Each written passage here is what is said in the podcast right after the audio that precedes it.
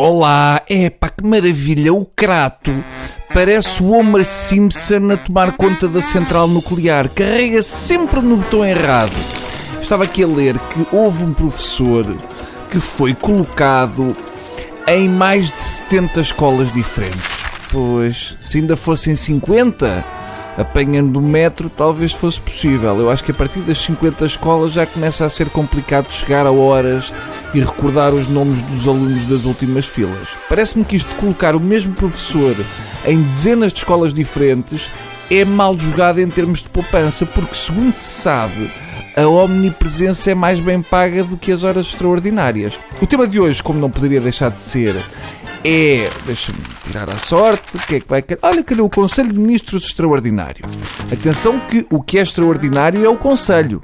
Porque os ministros já nós sabemos a bela bosta que são. Mas este foi mesmo extraordinário porque foram mais de 18 horas seguidas, reunidos. Estiveram lá tanto tempo que a primeira declaração do Primeiro-Ministro quando saiu foi: São muitas horas fechado na casa, só quem está lá dentro é que sabe. 18 horas.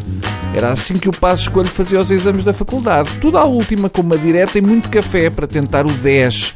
A verdade é que ao fim de 18 horas, o mínimo que se esperava é que viessem anunciar que o Conselho de Ministros tinha entrado para o livro dos recordes.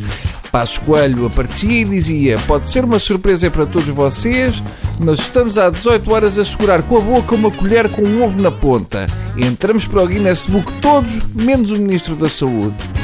Nos canais noticiosos estava tudo à espera que acabasse o Conselho de Estado, a ansiedade era enorme, mas à uma da manhã já só restavam dois ou três jornalistas que diziam coisas como Parece que a reunião acabou, as luzes apagaram-se, acenderam-se, ah, agora apagaram-se, acende... não, para ali, afinal estão a fazer uma festa. Às duas da manhã já só restava o repórter da SIC Notícias ao frio. O Primeiro-Ministro até veio à janela espreitar e disse para os outros: Ah, Ainda está ali o chato da SIC Notícias. Apaga aí a luz a ver se o gajo se pira. Há quem diga que aquilo estava demorado porque o Portas tinha sido obrigado a dividir o dinheiro dos submarinos por todos os ministros. Ah, agora arranjem faturas, disse o Primeiro-Ministro. Eu imagino que aquilo demora sempre um bocado. As primeiras duas é para relaxar e fazer piadas sobre o crato. É o bullying do costume. E depois no final, se calhar o Primeiro-Ministro também terá chamado a atenção do género: é pá, oh malta, então ainda não fizemos nada anticonstitucional. Alguém tem ideias? Matar pensionistas com mais de 70. Não, menos, Mota Soares, menos. Fica-te mal.